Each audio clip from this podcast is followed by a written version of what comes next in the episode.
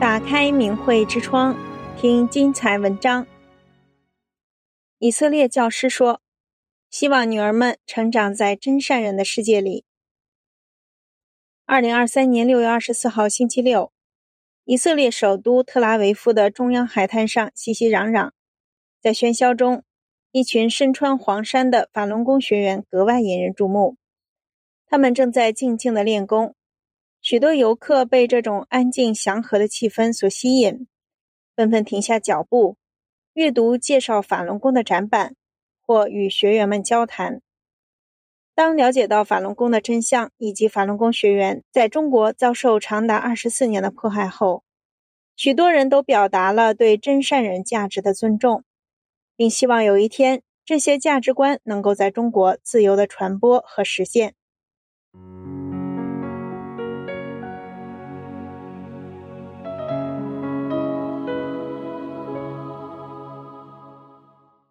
史穆里克·米兹拉希是一名前足球运动员。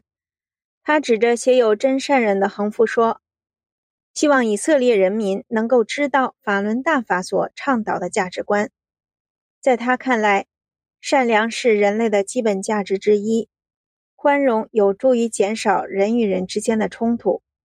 他说：“你们做的事情很神圣。我希望每个人都知道‘真善人’这三个价值观。”当得知中共活摘法轮功学员器官的恶行后，米兹拉希说：“太不幸了，这种行为比犯罪更严重，必须立即停止。”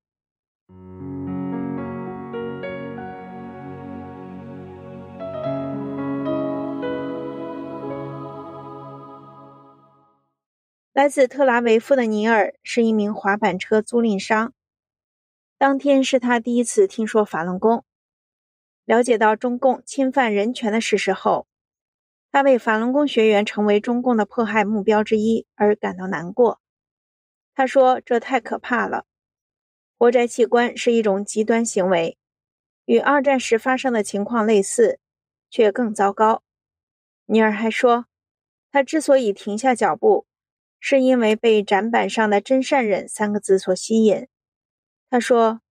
我会尝试按照这些价值观去生活，宽容对你、对他人以及整个环境都有好处。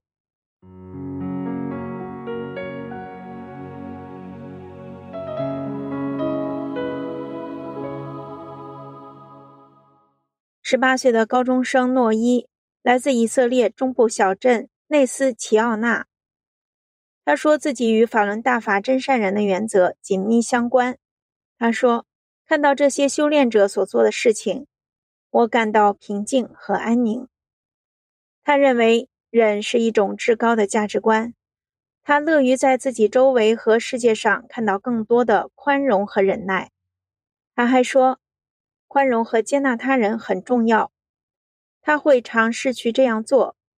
令诺伊感到震惊的是，遵从这些价值观的法轮功学员。竟然在中国受到压制，甚至被活摘器官。他说：“我认为世界上的大多数人可能都不知道这场迫害。继续传播这些信息是件好事，因为让全世界知道这场迫害很重要。”今年十八岁的黑利来自拉马特哈沙龙，最近刚刚高中毕业。他对法轮功学员们所展示的功法很感兴趣。他说：“我喜欢打坐，也喜欢这些价值观。真善人很好。法轮大法教导修炼者在日常生活中实践善，这让他感到钦佩。”他说：“这一点最让我触动。人与人之间要与人为善，对我来说很重要。”黑利计划毕业后做一年的志愿者，亲自传播善。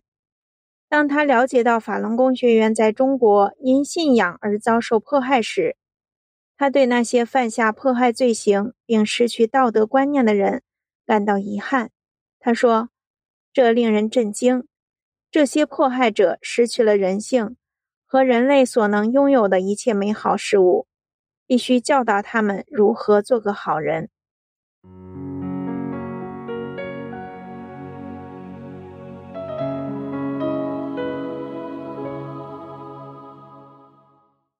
画家奥兹来自维也纳，目前正在特拉维夫访问。他说，法轮功的练功及活动场面非常的美丽，黄色和蓝色相间。他曾经在维也纳也听说过中共对法轮功的迫害，但不知道法轮功是一种修炼方法。奥兹的母亲是大屠杀的幸存者，因此奥兹明白独裁政权的邪恶程度及他们为何想要消灭人民的信仰。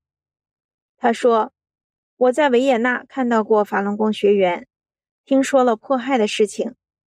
共产党政权想让人们认为迫害是对的。”要人民相信党，按照党确立的规则来生活，与党保持一致。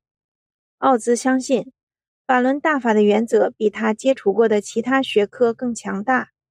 他说：“当你告诉别人不该做什么时，会让事情变得消极；而真诚是一件积极的事情，善良是一件积极的事情，宽容是一件积极的事情。”正是这三个价值观，加上修炼者的坚韧，让奥兹对中国人民充满希望。他说：“当我看到这些修炼者，我就看到了希望。中共终有一天会被取代。”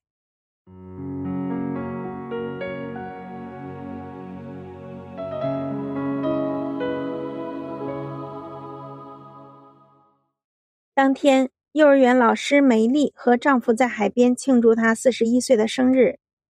她加入到法轮功学员的行列，学练第五套功法。练功后，梅丽说：“我感觉到空气中有一股强大的力量，我感到一种非常强大的能量。”得知法轮功被中共迫害的真相，对梅丽非常重要，因为她是大屠杀幸存者的第三代后裔。当他听说对他祖先的迫害手段至今仍在使用时，梅丽感到震惊。他说：“世界上还发生这样的事情，真是太可怕了！活摘器官太可怕了。”这让我很受启发，因为我了解到中国有一些修炼者，即使在被迫害下仍然坚持修炼。这是关于善和忍的伟大的一课。最后，梅丽表达了对法轮大法。及其价值观的赞赏，他相信法轮大法可以造福全人类。他说：“希望我的女儿们能够在真善忍的世界里成长。感谢所有坚持真理的人，这非常美丽。”离开前，梅丽说出了自己的心愿：若干年后，当她的女儿们在特拉维夫度过四十一岁生日时，那时将不再有集中营，也不再有活摘器官。他承诺会告诉女儿们真善忍的价值。订阅明慧之窗，为心灵充实光明与智慧。